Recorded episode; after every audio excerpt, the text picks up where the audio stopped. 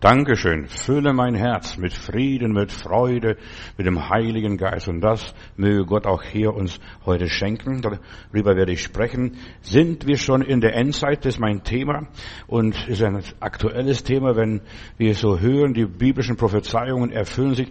Was ist eine biblische Endzeitprophezeiung? Darüber wollen wir uns auch Gedanken machen. Zuerst möchte ich eine kleine Geschichte erzählen, was mir passiert ist in Stuttgart als junger Pastor. Ich habe gedacht, ich muss die Stadt evangelisieren. Jesus kommt komm bald wieder. Eile, rette deine Seele. Und dann habe ich solche Plakate gemacht und aufgeklebt, fast tausend Plakate in einer Nacht mit meiner Jugend. Und dann ist der Reporter in den Stuttgarter Nachrichten und sagt, ich weiß nicht, was heute Nacht los war. Man kann gar nicht mehr gerade auskommen. Gucken, überall steht, Jesus kommt bald wieder. Ich habe mich riesig gefreut, dass ich dann beim Autofahren diese Nachricht gehört habe. Und habe gedacht, oh Herr, das ist wunderbar. Und dann hat der Heilige Geist zu mir gesprochen, Johannes, Jesus ist schon gekommen. Jesus ist da, wo zwei oder drei zusammenkommen. Und Jesus kommt bald wieder, ist ein seelsorgerliches Thema für die Gläubigen und sonst gar nichts. Und da habe ich ganz stark meine Meinung über die Endzeitprophezeiungen und so weiter geändert, dass ich ganz andere Einstellung dem gegenüber habe und das möchte ich euch auch helfen. Wir müssen nicht so verrückt spielen und sagen, Jesus kommt bald wieder. Er kommt bald wieder. Schon seit 2000 Jahren wissen wir, dass er bald wiederkommt. So, was ist das Thema? Jesus ist gekommen. Das ist die Botschaft überhaupt und ja, wir sind in der Endzeit, aber wie lang ist die Endzeit? Schon seit 2000 Jahren leben wir in der Endzeit. Wir sind in den letzten Tagen seit der Kreuzigung Jesu sind die letzten Tage angebrochen.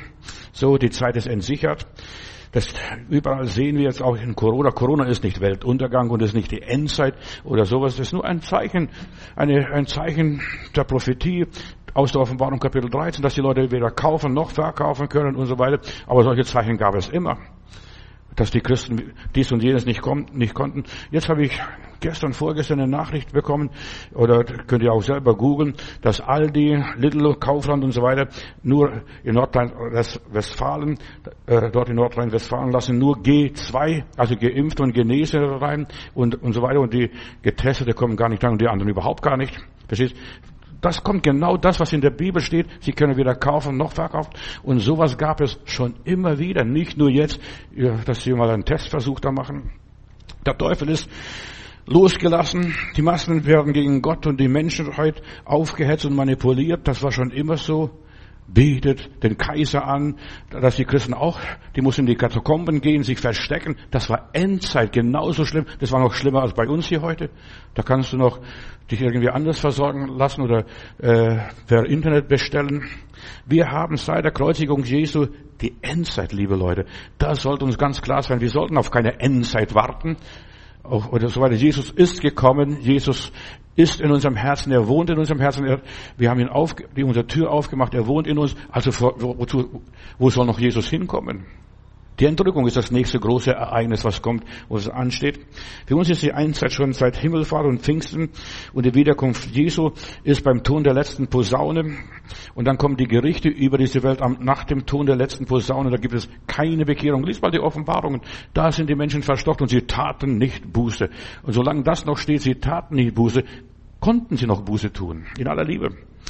Für Israel war die Endzeit mit dem ersten Kommen Jesu gekommen. Da war es aus für sie. Sie haben den Auftrag Gottes erfüllt. Das Heil kommt aus den Juden. So, wenn sie die Prophezeiung sich erfüllen und die Offenbarung, was gesagt worden ist, sich erfüllt, Jesus steht an der Tür und klopft an und da klopft immer noch an. So beginnt die Offenbarung. Siehe, ich stehe vor der Tür und klopfe an und so jemand die Tür auftut, zu dem will ich eingehen und mit ihm das Mahl feiern oder die Gemeinschaft halten.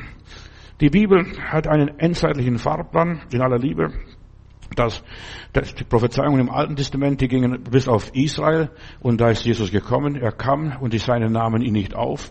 Im Neuen Testament geht es um die Verwirklichung des Willens Gottes und um die Bewahrung unseres Glaubens in der Endzeit treu zu bleiben, nicht abzufallen, nicht äh, schwach werden im Glauben, sondern von Tag zu Tag stärker. Wenn ihr das seht, wenn sich das alles erfüllt, erhebt eure Häupter. Das war damals der Fall Jerusalem 70 nach Christus. So und so ist ständig. Wir haben ständig solche Dinge. Die Briefe befassen sich, wie Kolosser, Timotheus und die Thessalonicher Briefe, auch die Johannesbriefe. Ganz besonders, dass wir die Irrlehren abwehren. was damals als Irrlehrer war. Und wir müssen bis heute gegen alle möglichen Irrlehren kämpfen, falsche Endzeitprophezeiungen. In Jesu Endzeitrede, Matthäus 24, da geht es um die Bewahrung des Glaubens, bis Jesus wiederkommt. Und ich kann nicht sagen, er wird morgen kommen. Martin Luther hat gesagt, wenn ich wüsste, dass Jesus äh, oder die Welt, wie ihm war, die Welt untergeht, wenn ich wüsste, dass morgen die Welt untergeht, ich würde heute noch einen Apfelbaum pflanzen, seinen berühmten Spruch. Hier Matthäus 24, Jesus sagt, wenn der das Menschensohn kommen wird, es wird sein wie zu Zeiten Noahs. Damals, als die große Flut kam, sie aßen, sie tranken, sie heirateten und so weiter. Äh, sie taten wie immer. Sie haben nichts anderes getan. Die Geschichte wiederholt sich ständig. Es gibt nichts Neues unter der Sonne. Das ist eine biblische Aussage. So ging es, bis Noah in die Arche stieg. Die Leute merkten es nicht von dem Unheil, das ihnen bevorstand, ihnen bevorstand, zu denen, die, die gerade lebten, bis die Flut kam und nahm sie alle dahin. Und so wird es auch sein beim Kommen des Menschensohn, wenn er wiederkommt. Aber das ist noch nicht da. Und das wirst du und werde ich wahrscheinlich nicht erleben, dass Jesus wiederkommt als solches in aller Liebe. Er ist gekommen. Er ist schon da, wo zwei oder drei sich zusammen versammeln in einer Gemeinde. Deshalb sind Präsentgottesdienste so wichtig, dass wir in, einfach uns versammeln in Jesu Namen und Gemeinschaft miteinander haben und mit dem Herrn oder auch nur allein. Jesus sagt seinen Jüngern, was das kommen wird. Es wird von der Heftigkeit der Erschütterung sein. Katastrophen werden kommen. Am 10. Mai 2022 soll ein Komet auf die Erde zurasen, kommt sehr nah an, die Erde ran. Verstehst du, es kann ganz schnell seine Bahn ändern. Weißt du, es kann alles passieren. Und Kometen sind immer wieder haben in die Erde eingeschlagen. Überall sind es Krater. Der Mond ist drückt. Der Mond fängt viele auf. Schau die Rückseite des Mondes, die, diese Furcht vor lauter Einschläge, Kometeneinschläge. So, Erschütterungen werden kommen und wir sehen Vulkanausbrüche, Erdbeben, Hurrikane, was auch immer ist. Der zweite Teil ist Aufbruch und hier, was wir sehen, Jesus kommt wieder, dass wir uns in der Gegenwart schicken, kaufet aus die Zeit, dass wir unsere Lebenszeit auskaufen. Von den Patriarchen heißt es, und sie dienten Gott in ihrer Zeit. Und das ist, was wir tun müssen. In unserer Zeit Gott dienen, so gut wir können, voll mit Höhen und Tiefen, was alles dazugehört. In den sieben Gleichnissen malt Jesus seine Nachfolger die, hier so die ganzen Ereignisse, was geschieht, was kommen wird und, und worum es geht. Es geht um die Treue zu Gott, Wachsamkeit im Glauben, im Dienst, dass wir treu bleiben. Auf denn die Nacht. Also die Nacht wird kommen und die Nacht ist für jeden gekommen noch. Verstehst du, wo wir dann schwach wurden, wo wir nicht mehr konnten, wo wir, ja, das und jenes passiert, wirtschaftliche Krisen, Depressionen, weltweite Depressionen, Erschütterungen, die kamen und so weiter. Wir sollen unseren Dienst tun und den Bedürftigen helfen. Ich werde heute auch ganz kurz auch den Amos äh, streifen. Den Prophet Amos, das war auch so ein Endzeitprophet. Guck mal, die haben alle Endzeit prophezeit. Das wird kommen. Und die Leute haben Endzeit erlebt. Schon in, damals in den im Volke Israel, bis Jesus kam, da gab es Stürme, gab es Zerstörung, gab es Gefangenschaften, was weiß ich, was gab. Und Jesus hat gesagt, bleib treu zu Gott. Das zweite, was Jesus sagte, was da alles kommt, ist dann etwas eindringlicher und sagt, ist es so wichtig, Jesus bildet keine Experten, Endzeitexperten aus. Nein, er sagt, spekuliert nicht über das Kommende. Nicht das, was kommt, sondern was ist. Und Christus ist in uns. Und das ist mir so groß geworden damals in Stuttgart, dass ich meine Meinung geändert habe und dass ich dann studiert habe, wie hat sich verhalten. Martin Luther hat äh, das Lied wach auf, durfte uns die Stimme geschrieben, als die Türken vor Wien waren. Sie haben gedacht, jetzt kommt Weltende, jetzt kommen die Gottlosen bis zu, nach Wien und, und, und. Und hat dieses Lied geschrieben. Und immer Leute haben sich falsch berechnet, wann die Wiederkunft kommen wird, wann das Ende der Welt kommt. Und weiß, weiß ich, das letzte war das, was die Jehovas Zeugen gesagt haben. 1925 haben sie einen Kongress hier in Deutschland gehabt die noch leben, Millionen werden noch sterben, Millionen lebende Menschen werden noch sterben, das war ihr Programm. Und die haben erzählt, 1914 wird Jesus kommen. Die Adventisten haben auch ihre Endzeitberechnungen gehabt, nach dem, was Daniel Buch ist, 2500 Tage oder Abend und, und morgens und so weiter. Also die ganzen Rechnerei bringt nichts. Wir sollen nüchtern bleiben auf dem Boden des Evangeliums, lebe und lebe Gott aus. Das ist meine Botschaft. Jesus will also nicht, dass wir anfangen zu spekulieren, was kommt. Wir wissen, was kommt. Der Teufel regiert diese Welt. Der Teufel ist auf die Erde geworfen und er verführt die Menschen. Der Begriff Endzeit hat seine Wurzeln in verschiedenen Redewendungen des Alten Testaments von den alten Propheten, zum Beispiel Joel gesagt, Kapitel 3, Vers 1. Danach aber wird es geschehen, dass ich meinen Geist ausgieße, das war Pfingsten, und über alles Fleisch und über Knechte und Mägde und ich werde meinen Geist ausgießen in jenen Tagen, in jenen Tagen und aus dem, hier hat die Endzeit begonnen. Die, als der Heilige Geist kam, da ist, jetzt wird ja die Gemeinde gebaut, das Reich Gottes wird gebaut und das Reich Gottes ist inwendig in uns, Christus in uns, die Hoffnung der Herrlichkeit. Aus den Redewendungen wie das Ende des Tages, die letzten Tage, das Ende des Zeitalters und so weiter, das sind alles dann daraus die Begriffe der Endzeit geworden, wo viele Leute dann spekulieren. Kommt runter, kommt runter, bleibt sachlich und dergleichen. Das Neue Testament knüpft an die Rede des Alten Testaments an, von den letzten Tagen und zwar mehrfach immer wieder. Der Verfasser des Hebräerbriefs spricht von der Endzeit als der Zeit, dass das, die Zeit einmal zu Ende ist. Für jeden ist die Zeit zu Ende. Billy Graham wurde einmal gefragt, wann geht die Welt unter? Der hat gesagt, wenn ich den letzten Schnaufer mache, ist für mich die Welt untergegangen. Und Jesus hat gesagt, ich bin bei euch bis an der Weltende. Für mich ist Weltende, wenn ich nicht mehr da bin. Dann bin ich bei Gott, bei Jesus, im Himmel, in der Herrlichkeit, in Jenseits, wo auch immer. So, der Verfasser des Hebräerbriefs schreibt, Kapitel 1, Vers 1, viele Male und auf vielerlei Weise hat Gott ein zu den Vätern gesprochen durch die Propheten. In dieser Endzeit aber hat er zu uns gesprochen durch seinen Sohn Jesus Christus. In dieser Endzeit, in der wir jetzt leben und jetzt auch durch die Predigt, auch im Internet, da spricht Gott zu uns in der Endzeit. Das Wort Gottes wird verkündigt aller Kreatur, Matthäus 24. Und Petrus Preis erweist in seinem ersten Brief, 1. Petrus 1, Vers 18, daraufhin, dass mit dem Kommen Jesu das Endzeit, die Endzeit eingeleitet ist. Guck mal, die haben die Endzeit auch verkündigt und nicht erlebt. Und deshalb Paulus sagt, es ist vollkommen wurscht. Ist vollkommen egal, ob wir leben oder sterben. Wir sind des Herrn. Halleluja. Preis dem Herrn. Wir sind des Herrn. So, wir müssen keine, kein Tamtam machen. Endzeit. Ihr wisst, dass ihr aus eurer sinnlosen, schreibt Petrus, von den Vätern ererbten Lebensweise nicht um einen vergänglichen Preis losgekauft wurdet, nicht mit Silber und nicht mit Gold, sondern mit dem kostbaren Blut Christi des Lammes, ohne Fehl und Makel. Er war schon vor der Erschaffung der Welt dazu ausersehen und euretwegen ist er am Ende der Zeit, der israelitischen Zeit, der Judenzeit, am Ende der Zeit ist er erschienen.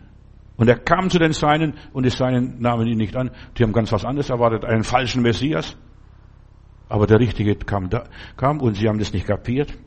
Für die Autoren des Neuen Testamentes war die Endzeit nicht eine Periode, die in ferner Zukunft lag es sich bald erfüllt. Nein, sie wussten, ja, wir leben mittendrin in den letzten Tagen. Jeder Einzelne, du und ich, wir leben in den letzten Tagen.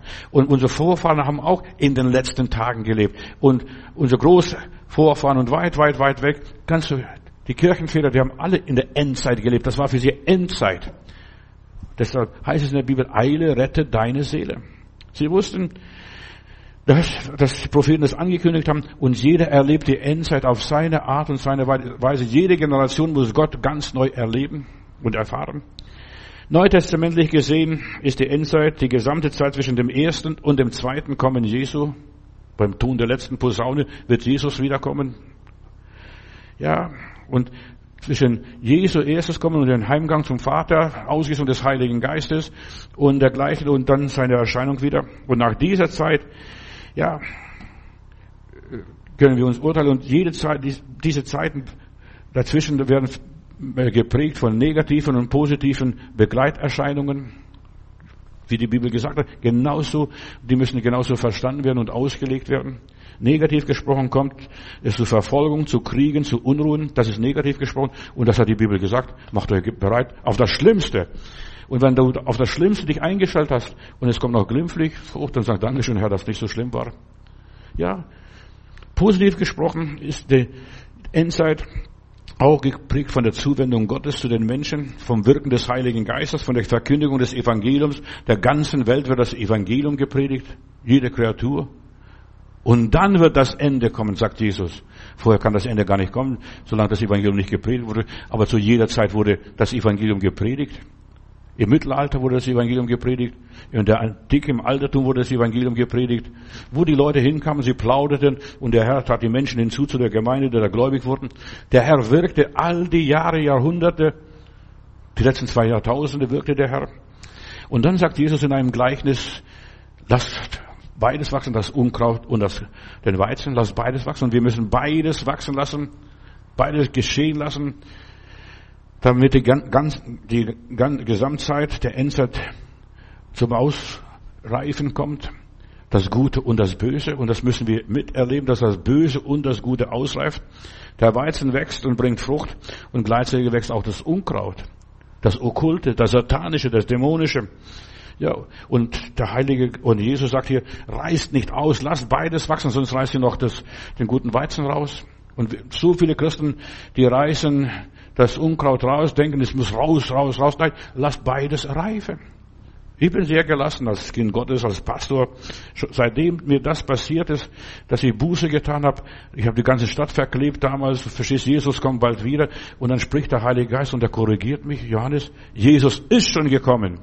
Und Jesus ist gegenwärtig in euren Gottesdiensten, wo ihr euch versammelt und so weiter. Da bin ich mitten unter ihnen.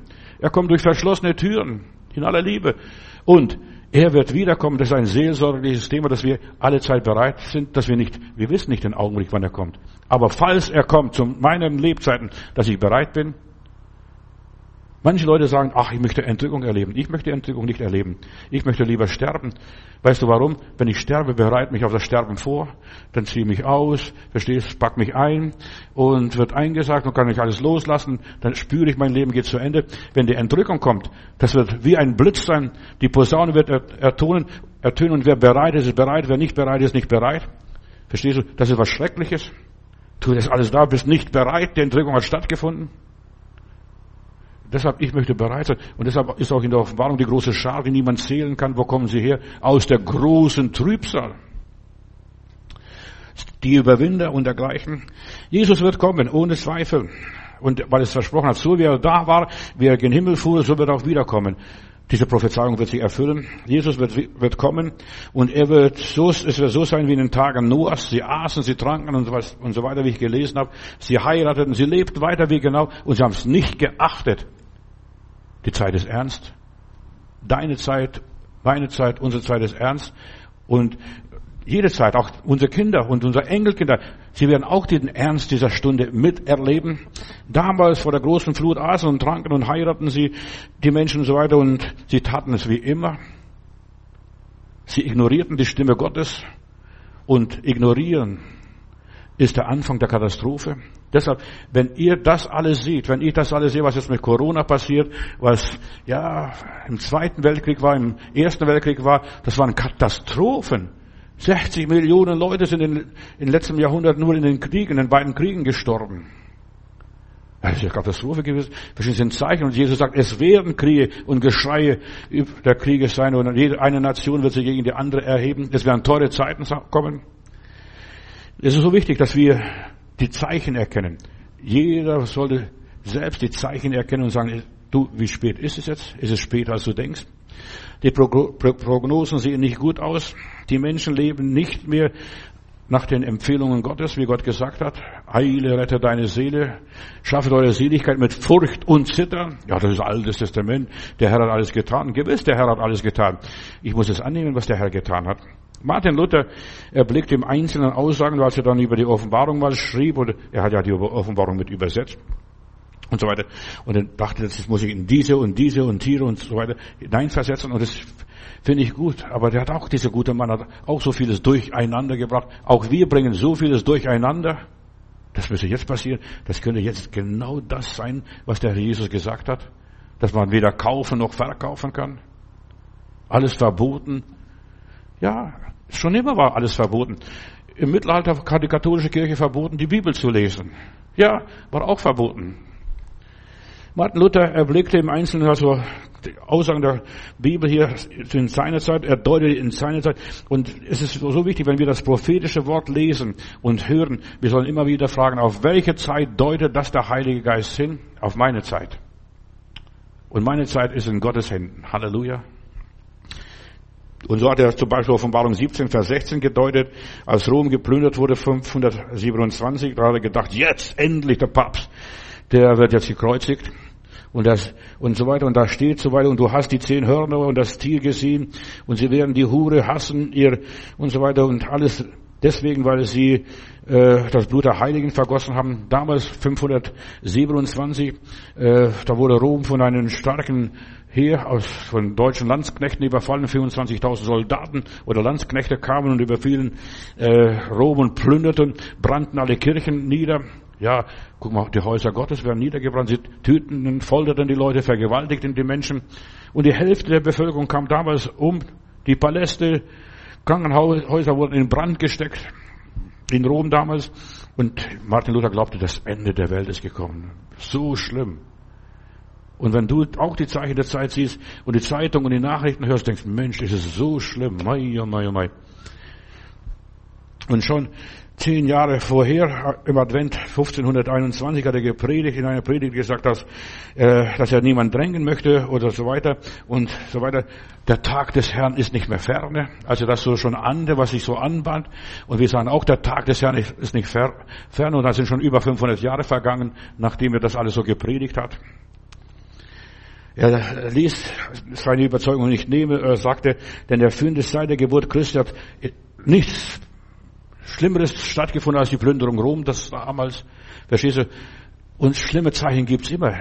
Der erste Weltkrieg, der zweite Weltkrieg, die ganzen KZs und alles, was so gewesen war, so was Schlimmes, das gab's immer. Ich will euch die Angst nehmen von der Endzeit, weil so viele falsche Propheten stehen auf und die machen den Leuten die Hölle heiß.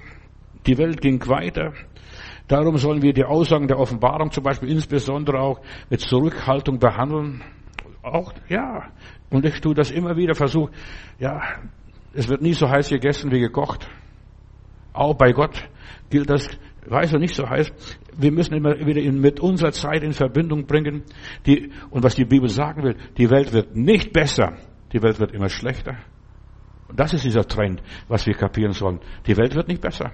Warte noch 100 Jahre, da wird die Welt noch viel schlimmer als jetzt. Du sagst, wo kommen wir hin? Seit der Himmelfahrt Jesu steigert sich das Böse immer mehr durch Seuchen, durch Katastrophen, durch Kriege, durch Verschleppung, durch Zerstörung. Denk, was die Juden alles erlebten, was die Gemeinde Jesu, die Gläubigen damals 70 nach Christus erlebten. Statt dass das Reich Gottes kommt, der Teufel ist gekommen. Und der Teufel ist auf die Erde geworfen. Und überall dort, wo Satan im großen Stil angebetet wird, jetzt hör mir da gut zu, wo Satan im, im, großen Stil angebetet wird, wird die Welt immer schlimmer. Wo die Gottlosigkeit, wo der Götzendienst ist. Schau auch die alten Propheten, was wir betrachtet haben. Ein Beispiel, ich will nur ein Beispiel nehmen. New Orleans, New Orleans gilt äh, als die größte Stadt, wo der Voodoo-Zauber zu Hause ist. Ja, und Totenkult, Voodoo-Zauber und Totenkult. Etwa 15 Prozent der New Orleans, New Orleans Leute und so weiter, die betreiben bewusst Voodoo-Kult. Äh, fast jedem Andenkenladen kannst du Voodoo-Kult-Gegenstände kaufen. Nur Beispiel, ich will was sagen. New Orleans besitzt auch das große Voodoo-Museum, wo Voodoo-Zauber ist, wie man das alles macht und so weiter, wo äh, Voodoo-Gegenstände dargestellt werden in zahlreichen Kultobjekten. Und so auch der Totenkult wird in New Orleans praktiziert. Die Leute am Sonntag gehen sie statt in die Kirche, die meisten Leute gehen auf den Friedhof und dort werden sie dann, das ist eine spanische Sitte, kommt von Mexiko natürlich, dort wird auf dem Friedhof gegessen, gefeiert, sogar geheiratet, getraut. Ja, auf diesen 45, circa 45 Friedhöfen in New Orleans, da wird sonntags Picknick gemacht auf dem Friedhof, aus verschiedenen Gründen auch, zwischen den Gräbern, zwischen den toten Geistern. Und dann ist kein Wunder, dass dort 1812 schon zum ersten Mal ein gewaltiger Hurrikan die Stadt verwüstet und vernichtete. Und wenn du genau hinschaust und studierst, immer wieder New Orleans, die Gerichte kommen über die Stadt, die wiederholen sich. Auch die Gerichte Gottes wiederholen sich. Da war der Hurrikan Betsy 1965, ich habe nur ein paar rausgeschrieben hier. Hurrikan Camille 1969, dann der Hurrikan Ivan 2004, der Hurrikan Gustav 2006. Die Stadt wurde zerstört. Das haben wir alles vergessen. Weil, weißt du, das überholt sich, das überschlägt sich auch. Dann Hurrikan Ida 2021 Und Hurrikan Seta tobte 2020. Überall da, wo Satan im großen Stil angebetet wird und verherrlicht wird, gerade da gibt es Zerstörungen. Wenn große Zerstörungen passieren, so, das hat es in 100 Jahren nicht gegeben. Frag, was dort unten in Westdeutschland passiert ist, was dort alles läuft. Da gibt es auch, die, ja, was dort alles geschehen ist, da gibt es auch Anzeichen von Okkultismus. Schau doch, die ganze äh, Mexiko-Gegend hier, äh, dieses, dieses Gebiet um New Orleans, Haiti zum Beispiel, 75 Prozent der 8 Millionen Einwohner huldigen dem Voodoo-Kult. Dort ist Voodoo Staatsreligion sogar. Und dann wundern wir uns. Und dort herrschen dann Diktaturen, Dürre und Hurrikane und Überschwemmungen. Und das gilt auch für Nordrhein-Westfalen. Dort ist Esoterik weit verbreitet.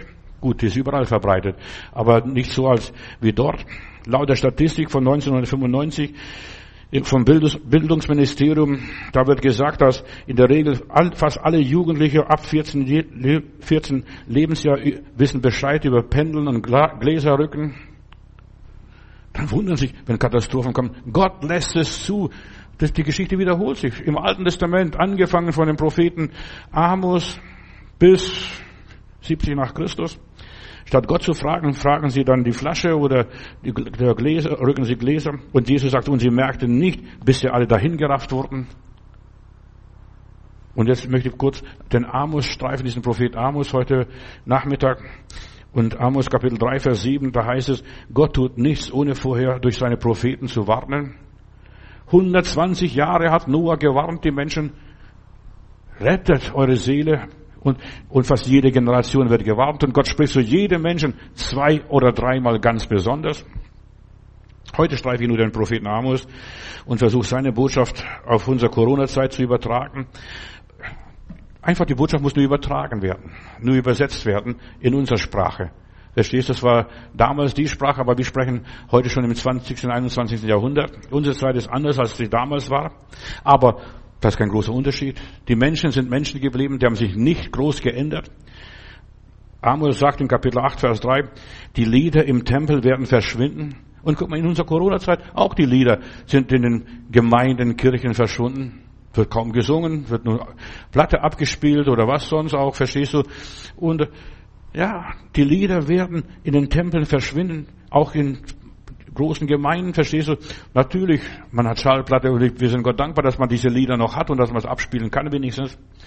Und da kam Amos, dieser Mann vom Lande, dieser Hirte, und spricht im Namen Gottes. Er sprach, das Volk, äh, das wird gerichtet werden. Und das Volk war auf dem Höhepunkt der Kultur, der Entwicklung. Und das ist das Schlimme dabei, dass, wenn es uns gut geht, da denkt kein Mensch, sie heirateten, sie freiten, sie ließen sich frei und sie bauten und pflanzten und so weiter. Da dachten sich, und er spricht im Namen Gottes und im Volk ist dann Aufruhr, äh, bringt das Volk durcheinander und dann steht dieser Prophet, dieser hohe Priester Amasia auf und widerspricht ihm und er sagt ihm, du Seher, geh hinweg, geh in dein Land, wo du herkommst, geh nach Bethlehem, von dort kam er, dieser Amos, geh nach Hause und hüte deine Schafe, er war ein Hirte. Und dann Kapitel 7, Vers 10 im Amos, der hohe Priester äh, das Land kann deine Worte nicht tragen hier. Das, hier ist das Heiligtum des Herrn. Was schmähst du das Heiligtum des Herrn? Vergreif dich nicht doch an dem Heiligen. Weißt du, Leute regen sich auf, wenn man die Wahrheit sagt. Du darfst heute nirgendwo mehr die Wahrheit sagen, da wirst du gleich geköpft. Aber der Amos hat es überlebt, Gott sei Dank. Er hat einen Kampf angesagt, der blieb ganz ruhig und er sagte nur, ich kann nicht schweigen und ich werde auch nicht schweigen. Gott selbst hat mich gerufen, er hat mich befohlen zu predigen und wir müssen predigen zur Zeit und zur Unzeit, gelegen und ungelegen, passend oder nicht passend. Stell dir mal vor, bei einer großen Messe, plötzlich steht da ein schlichter Bauer auf und unterbricht die ganze Festansprache vom Bischof und so weiter. Da ist alles so wunderbar. Was, was will der Bauer hier? Wir haben keine Krise, kein Problem und so weiter. Und dann steht Amos nochmals auf und sagt, hoher Priester, pass auf, Kapitel 7, Vers 17. Deine Frau wird dir untreu werden, deine Kinder werden sterben, dein Land wird verkauft und du selbst wirst aus dem Lande fliehen müssen. Und ja, und er kann nichts mehr antworten, dieser hohe Priester, weil er die Wahrheit sagt, weil er von Gott inspiriert war. Auch das, was wir verkündigen, das ist die Wahrheit Gottes, man kann nichts dagegen sagen. Er war baff. Er schweigt. Auch der, auch dem Seher geschieht nichts, der König greift nicht ein, die Botschaft ist gesagt worden, alle haben es gehört, die ganze Masse, die damals dort versammelt war, sie können sich nicht entziehen. Die Leute können sich der Botschaft des Evangeliums nicht entziehen. Verstehst? Auch hier was, was die, nach der Impferei und was die manche weise Männer, Ärzte, Mediziner, Professoren, was sie gesagt haben, was sie gewarnt haben, die hat man mundtot gemacht. Die hat man gelöscht aus Facebook, aus, aus dem Internet und so weiter. Die werden gar nicht mehr notiert, wahrgenommen, aber die haben die Wahrheit gesagt. Professoren, die was entdeckt haben und so weiter. Aber die haben die Wahrheit ausgerichtet. Gott tut nichts ohne eine Warnung. Das passiert immer. Das ist die gleiche Form in aller Liebe. Die Leute wussten, da braut sich was zusammen, denn die haben gehört aus der Nachricht. Vor zehn Jahren ist Ninive entstanden, ganz groß geworden. In fünf Monaten haben sie Babylon eingenommen. So ganz einfach im Handstreich. Und das kleine Israel wiegt sich ins Ich-Reich. Uns kann es nichts passieren. Ich habe eine Botschaft für heute und auch für Deutschland und auch für, vielleicht für die ganze Welt. Ich weiß es nicht. Amos heißt, er ist ein Träger, hat eine Last, dieser Bauer. Und wir tragen alle eine Last. Und das da hat sich nichts geändert. Kinder Gottes, Prediger, Pastoren, Professoren, die wirklich die Wahrheit erkannt haben, die nicht nur gekauft sind und vom Staat gefördert worden sind. Nein, die haben, tragen eine Last. Und dieser Prophet sagt, dass kein Prophet ist. Er selber ist kein Prophet, er gibt sich auch nicht als Prophet aus. Er sagt Kapitel 7, Vers 15, ich bin nur ein Hirte. Aber der Herr hat zu mir geredet. Der Herr hat zu mir geredet und er sprach. Verstehst? Und dieser Amos war kein Dummkopf, in aller Liebe. Er als Hirte von Urion und sieben Sternen Gestirn geredet. Er kannte sich aus, wann das Wasser im Nil runtergeht und wieder aufsteigt. Also er war bestens informiert. Und die Leute glauben nicht von Leuten, die bestens informiert sind, die denken, sie haben die Weisheit mit Schöpflöffel gefressen. Sie wissen, unsere Medien, verstehst du, die erzählen das immer wieder die gleiche Litanei. Und er als Hirte, und er sagt, ich weiß alles, Kapitel 5, Vers 8 im Amos, ich weiß um das Steigen und das Fallen des Nils. Und er die Völker ringsherum beobachtet, was die alles machen. Wir sollen die Zeichen der Zeit beachten. Das ist alles in der Zeit, in der wir leben. Das ist deine Zeit und nicht Gottes Zeit. Das ist Kronos. Gottes Zeit ist Kairos. Das ist sehr wichtig, dass wir das unterscheiden. Auch die Wiederkunft Jesu ist Kairos, nicht Kronos. Und was wir manchmal so hören, Land auf, Land ab, Endzeitpredigten, das ist alles nur Kronos, was unsere Zeit ist, was unter uns passiert. Und, und er bildet sich sein eigenes Urteil. Und damit ist alles gesagt. Das tiefe Geheimnis des Glaubens ist die Gottesbegegnung, Begegnung, dass wir Gott begegnen, dass Gott sich uns offenbart, dass ich weiß, mein Erlöser lebt, egal was da passiert. Egal, wenn die Welt untergeht, ich weiß, dass mein Erlöser lebt. Und so wurde aus einem Nomaden und Beduinen, aus diesem Amos hier ein Prophet Gottes. Und er konnte sagen, der Herr hat mich berufen, der Herr hat mich gesandt. Das Land damals, das war voll von frommen, Scheinheiligen und Superheiligen. Die haben Feste gefeiert, aber im ganzen Land, da rauchten die Altäre, die Reichen prasten und die Armen darben. Das war die Situation damals. Das soll er sich nicht behandelt. Da wirbt man für den, für den Bundeskanzler Gerechtigkeit, man soll soziale Gerechtigkeit schaffen. Warum? Weil eine Ungerechtigkeit da ist. Da gibt es die Armen und die Reichen. Die Reichen werden jeden Tag reicher. In der Corona-Zeit sind so viele Deutsche Millionäre geworden und Milliardäre. So, so viel Ungerechtigkeit. Und, aber der Amos sagt, das ist alles nur religiöser Betrieb, was ihr da treibt. In der Politik gab es ein Mord nach dem anderen, ein Skandal nach dem anderen.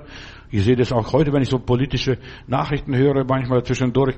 Da geht der, der Kanzler, verstehst du, junge, flotte österreichische Kanzler, der muss gehen, weil da sind so viele Ungereimtheiten, was es auch immer gewesen ist. Also Mord und Totschlag gab es damals in der Zeit von Amos und es hat sich bis heute nichts verändert. Amos sagt nicht viel, aber er sagt, was er sagt. Gott hält Gericht. Das wird kommen und das Gericht wird kommen über Land und über die Natur.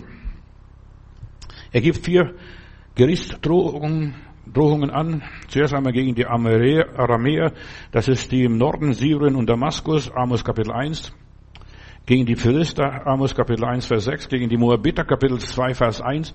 Er kündigt Gericht über alle Völker, nicht nur über Israel. Manche denken, dass nur die Israeliten, das Volk Gottes gestraft wird. Nein, wenn, der, wenn das Volk Gottes leidet, leiden andere, alle Völker mit. Geht's dem Volk Gottes gut, geht's auch allen anderen Völkern gut, geht's dem Bürgermeister gut, geht's dem, der, ganzen Stadt gut. Also das hängt immer davon zusammen. Da ist nichts Neues. Und dann sagt er noch, dass es Krieg äh, gegen Juda oder Gericht gegen Juda und Israel kommen wird. Und es ist heute unpopulär, vom Gericht zu reden. Wir sollen nur von der Gnade und Güte des Herrn sprechen. Ach, und schmalzig sein. Nein, wir sollen die Wahrheit sagen. Die Wahrheit ist, was die Leute frei macht. Aber die meisten wollen die, die Botschaft des Gerichts nicht hören. Und Gott richtet die Völker nach ihrem Tun. Und wie es in der Bibel heißt, auch bei diesem Belsatzer, gewogen, gewogen und zu leicht erfunden. Amos Kapitel 3 lese ich weiter. Und die Lieder im Tempel werden in Heulen verkehrt werden. Und zur selben Zeit spricht der Herr, also die Lieder im Tempel, Trauerlieder, das haben wir verloren, das ist verloren und so weiter. Und es werden in allen Orten viele Leichnamen liegen, die man hinausgeworfen hat. Weißt du, in dieser ganzen Corona-Zeit ist es schrecklich, wie die Leute verreckten und sterben mussten, einsam und allein im Krankenhaus, ohne dass der Sohn, die Tochter, der Mann oder die Frau sie besuchen konnte. Amos Kapitel 8, Vers 8, die Erde wird beben, alles wird erschüttert werden, der lose Putz muss runter, die trockenen Blätter müssen runter und nur das Unerschütterliche wird bleiben. Das ist die Botschaft der Bibel, grundsätzlich durchweg, alle Tage. Wir haben dunkle Wolken im Horizont, wenn ich so die, die Zeitung lese, den Nachrichten höre und so weiter. Wir haben Vulkanausbrüche, Naturkatastrophen, Überschwemmungen, Erdbeben, Sturmfluten auf der ganzen Welt. Wir haben das. Die Feste und Feiern werden traurig sein, Amos Kapitel 8. Guck mal, hier bei uns hatten wir ein Pärchen, wollten, sie wollten heiraten, das schön da irgendwo äh, in Brandenburg und ja, die durften nicht heiraten, da durften höchstens zehn Leute kommen. Also die Feste, selbst Beerdigung, selbst Hochzeit war nicht mehr erlaubt. Warte mal, jetzt, jetzt wird ein großes Fest überall gefeiert, groß, die Leute gehen auf die Straße, was, was auch immer gewesen sei. Feste und Feiern werden traurig werden, pass auf, was noch kommt. Warte den Herbst ab, den Winter ab. Depression und Hoffnungslosigkeit machen sie breit. Durch die ganzen Lockdowns hat sich die Einsamkeit bei den Leuten verstärkt. Und die Depression hat zugenommen, ganz massiv. Sogar kleine Kinder kriegen schon Depression. Verzweiflung und Depression sind äh, schreckliche Geschwister. Darf nicht raus. Mama, bin ich wirklich so krank? Hat das kleine Mädel bei uns im Haus gefragt, die Mutter. Corona stürzt Millionen Menschen in Depression. Ich meine Millionen weltweit, nicht nur hier bei uns. Durch die Corona-Krise äh, hat Depression um 28 Prozent zugenommen, weltweit. 28 Prozent. Mehr wie jeder Fünfte. Ja, und die psychiatrischen Erkrankungen, oder psychischen Erkrankungen, die haben enorm zugenommen. Einsamkeit. In Covid-Jahr 2020 gab es eine Studie, da ist geschätzt 53 Millionen Fälle von schweren Depressionen Menschen da waren weltweit. 76 Millionen Fälle von Angststörungen. Die Leute haben heute, bis heute noch immer Angst. Sie haben sich noch nicht von dieser Angst, von diesem Schock erholt, von dieser Krise. Jüngere treibt die Angst vor Arbeitslosigkeit. Viele Frauen waren aus zahlreichen Gründen, werden immer stärker in die soziale Abhängigkeit getrieben, wirtschaftlich durch die Pandemie. Die ganzen 400 Euro Jobs, die wurden alle gecancelt, weil dann konnte man sie nicht mehr gebrauchen. Nur, nur nebenbei Millionen. Auch hier bei uns in Deutschland. Ich, ich konzentriere mich auf Deutschland, aber wenn ich dann anschaue, was alles so passiert, Millionen stürzen in Depression, in aller Liebe. Und Tatsache ist, diese Geschichte ist niemand ausgenommen, auch Christen nicht in aller Liebe. Und, aber wir Christen haben Christus. Und das ist das Schöne. Ich weiß, mein Erlöser lebt auch in dieser Hölle. Und das ist, warum Endzeit für mich so wichtig ist. Eine Botschaft für die Endzeit. Besonders, wenn das alles passiert, verstehst, dann wissen wir, Gott lebt, Gott ist treu, Gott bringt mich durch. Er hat immer seine Kinder durchgebracht. Und wenn, wenn wir die Offenbarung aufmerksam lesen, er hat äh, hier verheißen, dass das, das Kneblein und die Mutter, dass sie auf einem heimlichen Ort irgendwo durchgebracht werden. Gott bringt die Seinen durch, wie auch immer, kann sicher sein. Dann hat dieser Amos hier gegen die falschen Gottesdienste geweissagt und das, äh, weißt du, Du musst nicht traurig sein über die Gottesdienste, dass wir keinen Gottesdienst mehr haben oder die Kirchen leer sind. Ja, ich bin nicht traurig davon, denn die meisten Gottesdienste waren keine Gottesdienste. Gottesdienst ist, wo Gott uns begegnet, nicht nur, nicht nur so eine Liturgie abgeleiert. Amos Kapitel 5, Vers 21, da sagt im Auftrag Gottes, Gott sagt, ich hasse und verachte eure Feste und mag eure Versammlungen nicht riechen. Ist das nicht schlimm? Gott mag die Versammlungen der Frommen nicht riechen. Dreht weg von mir mit, oh, tu weg von mir das Geplärr deiner Lieder, denn ich mag dein Harfenspiel nicht hören. Das ist der liebe Gott. Verstehst du das ganze Klimper, das ganze Klimbim? Gott will unser Herz haben. Und das ist die Botschaft nachher, was Amos hat für das Volk Gottes. Sucht mich und ihr werdet leben. Er lehnte hier den ganzen frommen Kult ab. Nach seiner Aussage waren die Gebete und Lieder nichts anderes wie ein Gräuel für Gott. Alles nur einstudiert. Drei, vier. Verstehst du? Alles nur vorgespielt, nur gekünstelt. Nichts war echt. Man hat so keep smiling, so nette Miene aufgesetzt, aber das Herz war nicht dabei. Es klingt alles gekünstelt, kommt nicht aus dem Herzen, alles nur oberflächlich, alles nur frommes Theater. Das, zu dem hat sich der Gottesdienst entwickelt in unserem letzten Jahrzehnt. Nur, es ging nur um Wohlstand, nur um Singen, um, um, um, ja, dass es einem gut geht, dass die Taschen voll Geld sind und wir klappen können. Und dann sagt Gott, sucht mich und meide das Böse, dann werdet ihr leben. Das ist die Tatsache, dass wir zurückkommen zu Gott. Amos Kapitel 5, Vers 2, da klagt Gott, Israel ist gefallen und ist niemand da, der ihm aushelfen könnte. Das, waren die um, das war unerhört hier. Diese rauschenden Feste, wunderbare Gottesdienst überall, an jeder Ecke, an jedem Höhepunkt rauchen die Altäre. Ob es jetzt für Gott oder für den Teufel ist, spielt jetzt keine Rolle. Und dieser einfache Bauer, dieser Amos, ist gerufen worden, sagt dem Volk die Wahrheit. Und er hatte fünf Gesichter. Und Gott sprach zu ihm, ja, das Volk braucht, braucht diese Gerichte, sonst kommen sie nicht zur Vernunft. Weißt du, die ganzen Gerichte Gottes, die ganzen Katastrophen, die ganzen Krisen, die bringen uns zu Gott zurück. In aller Liebe. Du wärst heute vielleicht nicht da, wenn du nicht krank gewesen wärst oder krank geworden wärst. Aber dann in letzter Not, dann rufst du zu dem Herrn. Jetzt, ja, dieser Tage hat mir jemand so ein, ein, ein, ein, eine Mail geschickt, fast 30 verschiedene große Männer aus der Show-Business und so weiter, wo sie gläubig sind, Männer und Frauen, wo sie gläubig geworden sind. Der hat einen Unfall, hat sich bekehrt. Der hat Krebs gehabt, hat sich bekehrt. Der hat jenseitige Erfahrungen gehabt und so weiter. Der hat nicht an, am Leben nach dem Tod geglaubt, aber der war im Koma, hat Gott erlebt. Versteht so viele Menschen, die im Fernsehen und so weiter auftreten. Manche haben sogar den Fernseher, die Fernseher abgesagt, diese Theater abgesagt und sie predigen das Evangelium inzwischen. Das ist die Tatsache, wie Gott die Menschen bekehrt. Durch Probleme kommen wir zu Gott. Durch Schwierigkeiten kommen wir zu Gott. Das ist nichts Neues. Es gibt nichts Neues unter der Sonne. Hör doch den Prediger. So. Und dann sieht er dieser Amos Kapitel 7 Vers 1 Haufen Heuschrecken kommen. Ja, und er tritt bittend für das Volk ein. Er weiß, ich kann das nicht verhindern. Gott kann es nicht verhindern, aber ich kann beten, Herr, lass es geschehen. Und wenn es geschieht, dass es nicht so schlimm wird, dass ich wenigstens nur mit, nur mit ein paar Kratzer davonkomme. Auch bei uns. Die Wirtschaft wird vernichtet. Jetzt im Fernsehen, du kannst bald keine Nachrichten mehr hören. Überall wird nur gesagt, wir stecken mitten in einer großen Energiekrise. Ja, wir stecken in eine große Energiekrise. Jeder Einzelne wirst du merken. Am Ende nachher, wenn du deine Stromrechnung und Gasrechnung und Ölrechnung bekommst, das wirst du merken. Um 400 Prozent sind die Energiekosten teurer geworden. Vor Corona und nach Corona jetzt. Pass auf, was jetzt kommt. Zieh dich warm an, kauf die warme Decken. Ja, die Energiekosten, die erreichen die Höchstpreise jetzt. Und hier klagt Amos, und, und, und, und sagt, das wird kommen, die Heuschrecken werden das Land fressen, Firmen wandern ab, weißt du, in Billigländer, die noch Atomstrom haben, Tschechei oder in Frankreich, ja, Und die Deutschen sind blöd, Entschuldigung, dass ich das sage, aber das sind sie. Die schalten ihre Atom- und Kohlekraftwerke ab.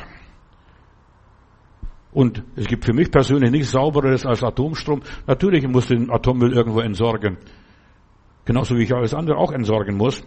Und jetzt, jetzt schon kämpft die Bundesrepublik um, um die Inflation, dass alles nicht so wächst, wie wir uns vorgestellt haben. Die blühenden Landschaften sind nicht gekommen. Und dagegen jetzt die italienische Wirtschaft floriert.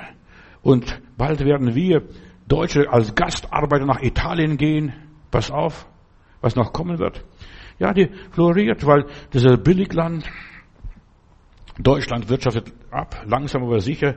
Auch der Solarverband beschwert sich. Wir haben so viele Solarzellen produziert und die werden gar nicht eingeschaltet, gar nicht angeschaltet, kommen gar nicht zum Tragen. Warum? Weil wir so eine Bürokratie haben. Alles muss alles geregelt werden und, und so weiter. Da beklagt sich sogar der Solarverband. Verstehst, wir müssen Energiewende haben. Die Inflation ist jetzt nicht mehr nur ein vorübergehendes Phänomen, sondern ein Dauerzustand. Die Heuschrecken kommen. Das habe ich euch schon am Anfang gesagt, bevor Corona kam. Und Amos sieht im Geist eine Feuerglut, wahrscheinlich eine große Dürre. Pass auf, die Regierungen werden bald Ämter einrichten für Enttäuschte und Frustrierte. Das wird kommen. Für Depressive, Ämter einrichten für Lebensmüde. Genauso wie es in der Bibel drinsteht, sie werden den Tod suchen und nicht finden. Und manche Geschäftsleute nehmen sich jetzt schon das Leben, weil sie sagen, ja, mein ganzes Leben ist jetzt zerstört. Entweder durch die Flut oder durch Corona. Es gibt kein Zurück mehr. Es wird, meine Leute, kein Vor Corona mehr geben. Auch wenn wir die Geschichte studieren, es gab kein Vor, sondern es ging weiter. Das Unkraut und der Weizen gemeinsam weiter und lasst beides wachsen, könnt nicht verhindern. Der Sohn vom Corona blüht. Schaut doch die ganzen Skandale, was der und jener macht. Da reiht sich ein Skandal an das andere. Pass auf, was da kommt. Warte mal ein bisschen, bis zum Herbst, bis Weihnachten.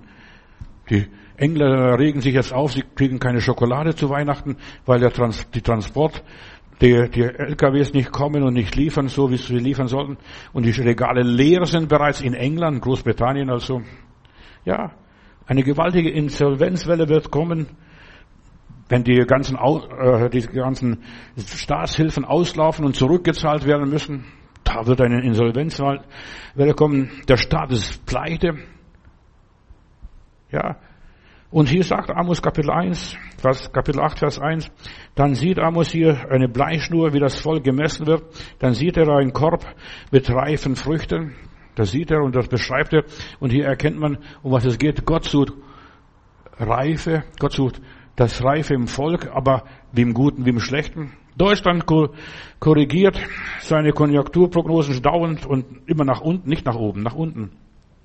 Seit Wochen wird es deutlich, die echte Krise bahnt sich an. Jetzt habe ich gelesen, heute Morgen, dass Volkswagen etwa 30.000 Arbeitsplätze abschaffen will oder, oder ausgleichen möchte. Seit Wochen wird immer deutlicher, die echte Krise steht vor der Tür. Autobauer haben Kurzarbeit, nicht weil sie nichts zu tun haben und keine Autos gekauft werden, die haben keine Chips. Die haben, und die Autos sind voller Computer, verstehst du, die ganzen Elektroautos sind voller Computer und die haben keine Chips, die Halbleiter fehlen. Heizen, tanken, Lebensmittel werden teurer. Die Bibel hat es vorausgesagt, es wird teure Zeit kommen. Wir gehen nicht in eine billigere Zeit, sondern wir gehen jedes Mal, wenn wir weitergehen, in eine teurere Zeit.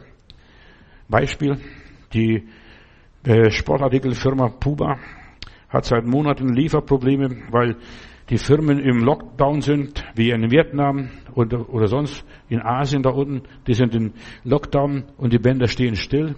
Die haben Lieferschwierigkeiten. Bis dahin steht die Wirtschaft still. Ja, und warte mal, bis der harte Winter kommt. Und es kann ein harter Winter kommen. Pass auf, was dann passiert, was wir dann haben. Das Volk ist reif zur Ernte. Verbände sehen eine Katastrophe kommen, vor allem dieser Mittelstand und eine Gesellschaft besteht nicht aus dem Superreichen und den Armen, sondern eine Gesellschaft besteht aus dem Mittelstand. In aller Liebe. Und gerade der Mittelstand ist der Rückgrat unserer Nation viele Jahre gewesen, aber durch die Globalisierung wurde das alles vernachlässigt und zerstört und zerschlagen. Hier schaut man mit Bangen in die Zukunft und Amos sagt gleich, gleich eure Feste sind gleich Trauerfeste, Weihnachten. Keine Schokolade mehr da in Großbritannien. Ich weiß nicht, was bei uns wird. Fehlen vielleicht die Weihnachtsgans, weil die ganzen Gänse aus Polen kommen. Oder sonst wo. Vergnügungsstätten sind geschlossen gewesen, die ganze Corona-Zeit. Bittere, Amos 8, Vers 10, hier steht es, bittere Tage stehen bevor, die Wirtschaft wackelt. Steht in der Bibel. Ihr werdet das Wort Gottes nicht mehr hören können. Amos Kapitel 8, Vers 11. Es wird viel gepredigt, aber ihr werdet es nicht mehr hören können. Weißt du, so viele Herzen sind verstockt, immun gegen Gottes äh, Wort. Die verstockt. Sie hören mit Ohren, aber sie verstehen es nicht, was das wird. Wir gehen einer Zeit entgegen, wo die Menschen das Wort Gottes nicht mehr verstehen werden. Sie hören. Gemeinden sind geschlossen. Die meisten Menschen sehen Gottesdienste nur online statt vor Ort. Weißt du, der Mensch ist ein visuelles Wesen. Er muss sehen, er muss fühlen, fühlen, er muss betastet werden. Man muss ihnen die Hände auflegen, man muss sie segnen. Der Mensch braucht Berührung des anderen Menschen. Aber ihr Verstand ist so mit Angst und Sorgen überladen, dass sie das Wort Gottes gleich ersticken. So wie es in der Bibel steht. Und etliches fiel auf das steinige Boden. Das, oder kamen die Vögel und pickten es weg. Oder wurde zertreten von den Leuten. Obwohl sie es gehört haben. Nur das, was einen guten Boden hatte, nur das hat Frucht gebracht. Und an jenem Tag, Amos Kapitel 8, Vers 13, an jenem Tag werden die schönen Jungfrauen und die starken jungen Männer vor Durst und Ohnmacht umfallen. So steht es in der Bibel. Diese junge, vaterlose Generation, er will Sinn im Leben haben, will Partys haben, will Fest haben. Da, neulich habe ich irgendwo eine Nachricht gehört, äh, Seit 18 Monate habe ich meine Uni noch nicht gesehen. Jetzt endlich darf ich mal in die Uni gehen. Und 18 Monate habe ich meine äh, Studienfreunde nicht gesehen, meinen Professor nur Internet und nur im Homeoffice und so weiter gesehen, aber sie habe ich nicht gesehen. Dann heißt es weiter, Jeremia natürlich 16 Vers 9, aber er spricht das gleiche, Eheschließungen werden ohne Feste stattfinden. Schau doch, ohne Feste. Ja, Wochen, Monate hat man hier keine Hochzeitsfeiern machen dürfen.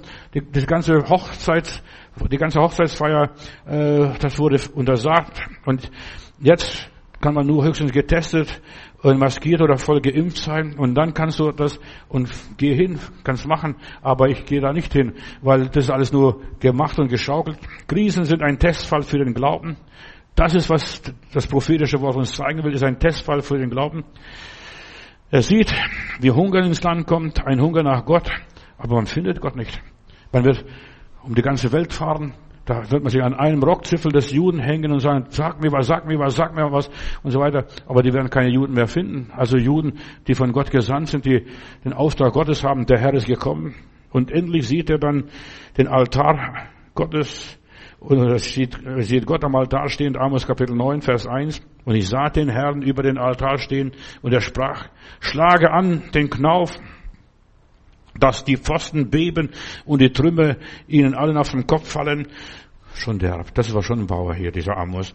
Und was noch übrig bleibt von ihnen will ich mit dem Schwert töten, dass keiner von ihnen entfliehen kann und niemand entkommt. So hart. Verstehst? Die letzte Zeit wird so hart sein. Es wird kaum jemand zum Glauben können, kommen. Und wenn die Zeit nicht verkürzt würde, würde kein Mensch selig werden. Wir gehen in diese Zeit. Aber das war schon immer. Also, der Boden war schon immer hart. Die Menschen waren schon immer verstockt. Und wenn sie sich auch unten bei den Toten vergrüben, sagt der Amos hier weiter, sollen sie doch meine Hand von dort holen. Und wenn sie zum Himmel hinaufsteigen, will ich sie doch hinunterstoßen.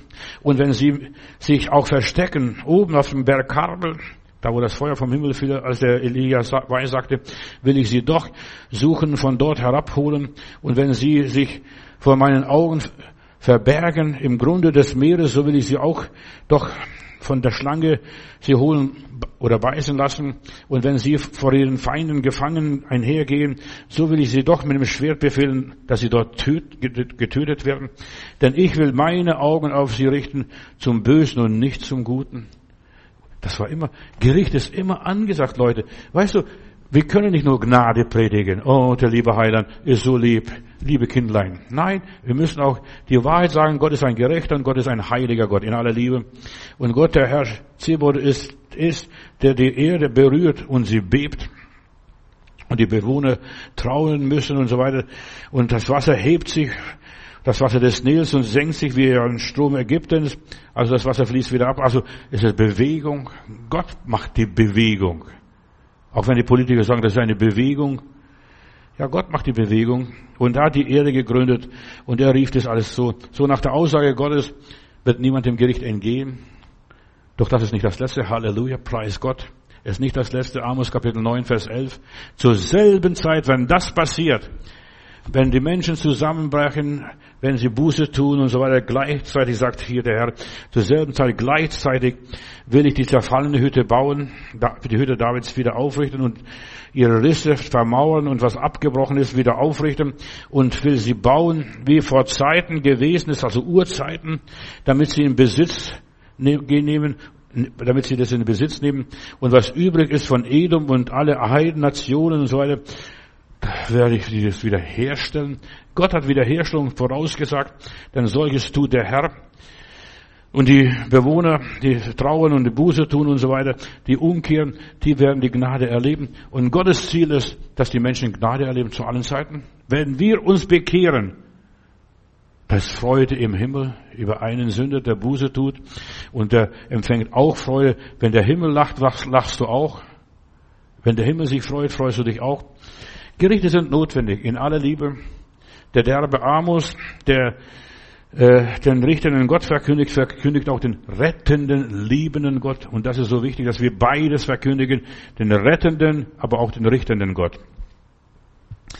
Amos Kapitel 9, Vers 14, da sagt der Herr zu, durch ihn zum Volk Gottes, ich will das Gefängnis meines Volkes wenden, ich will sie wieder pflanzen in ihr Land. Und so spricht der Herr, das sind die letzten Worte des Amos-Buches, so spricht der Herr. Kannst machen, was du willst. Amos ist ein Bahnbrecher im Kampf gegen Formalismus. Unerbittlich deckt er die äh, religiösen, sittlichen und sozialen Missstände auf. Einfach, er sagt die Wahrheit, er zerbricht nicht nur, er verkündigt auch die Botschaft des Lebens. Und die Botschaft des Amos kann folgendermaßen zusammengefasst werden. Je zahlreicher die Menschen die Vorrechte kennen, desto größer ist auch ihre Verantwortung. Wem viel gegeben ist, von dem wird auch viel verlangt. Je zahlreicher die Segnungen sind, desto härter sind dann die Strafgerichte. Gott hat dich gesegnet, dann nütze die Zeit, kauf die Zeit aus. Christlicher Glaube ist dort lebendig, wo Trost gespendet wird, wo Glaube gestärkt und zum Handeln die Menschen wieder von Gott beflügelt werden. Lasset auf, denn die Nacht wird kommen. Das wissen wir. Lasset uns wirken bis zum letzten Schimmer. Wenn selbst wenn die Katzen noch grau sind, lasst uns arbeiten, nicht müde werden. Reine endzeitliche Spekulationen in aller Liebe, Geschwister, lähmen, statt dass sie uns nach vorne bringen. Ich, das ist gut zu wissen. Das ist Seelsorge. Weißt du, da musst du nicht zum Seelsorger rennen und da irgendwas erzählen, so Seelenstriptis machen. Nein, Seelsorge ist erkenne, was bei uns falsch ist. Und endzeitliche Spekulationen veranlassen die Menschen zum Rückzug. Da zieht man sie zurück in ein Ghetto. Nur wir. Wir sind die allein selig machende Kirche. Verstehst du dann? Ja. Und man überlässt die Welt dem Teufel und dem Antichristen und dem falschen Propheten. Wir sehen die endzeitlichen Segen, die äh, Zeichen, die Geschichte wiederholt sich. Es gibt nichts Neues unter der Sonne. Wir wissen, Jesus ist hier bei uns, jetzt, heute und jetzt. Wir müssen nicht 30.000 Leute sein, wo zwei oder 30 in meinem Namen versammeln. So, er ist da. Wir müssen uns nicht fürchten. Der Heilige Geist ist da. Und weißt du, was vom Heiligen Geist heißt? Der wird bei euch bleiben. Ewiglich. Nicht nur ab und zu mal am Sonntag, wenn du in guter Stimmung bist. Für mich ist die Bibel ein Trostbuch. Psalm 23, und ich fürchte kein Unglück, denn du bist bei mir, dein Stab und Stecken trösten mich. Nicht der Satan, meine Lieben, nicht das Böse, nicht der Antichrist hat die Kontrolle über diese Welt und über die Geschichte, nicht die Krisen, sondern das Lamm, Halleluja, das Lamm Gottes.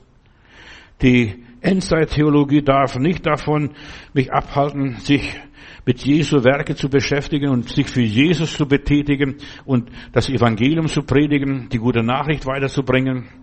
Ja, die Corona-Krise wird vorübergehen, wie alle anderen Krisen auch in der Geschichte. Eines Tages lachen wir, ach, da war die spanische Grippe, weißt du es noch? Da war der erste Weltkrieg, da war der zweite Weltkrieg. Verstehst, Corona wird in die Geschichtebücher eingehen, wie die Leute da verrückt gespielt haben. Ja, da wirst du nicht mehr dran denken. Ist das nicht die letzte Seuche und nicht die letzte Krise, die wir haben? Lass uns ganz wahrhaftig bleiben. Weißt du, lass uns bei der Wahrheit bleiben. Was wir jetzt erleben, ist nicht das Letzte, sondern das Vorletzte, es muss alles ausreifen, im Guten wie im Schlechten. Spreu und, also Unkraut und Weizen, das müssen ausreifen. Herr Jesus, wir wissen, dass du der Herr bist über Raum und Zeit. Wir wissen, dass du kommst und für uns ist entscheidend, dass du schon gekommen bist und dass du da warst und dass du in unserer Mitte bist, lieber Heiland. Ich danke dir von ganzem Herzen. Wann das geschehen wird und wie das geschehen wird, das ist uns vollkommen egal, sondern wir sind gewiss, dass du kommst. Die Herren dieser Welt gehen, unser Herr kommt. Halleluja, das bist du. Und du bist jetzt schon hier bei uns und du wohnst in uns. Lob und Dank. Und du bist schon da, wo zwei oder dreißig in deinem Namen versammeln. Dein Reich komme ganz gleich, ob es fern oder ganz nah ist. Halleluja, Lob und Dank. Amen.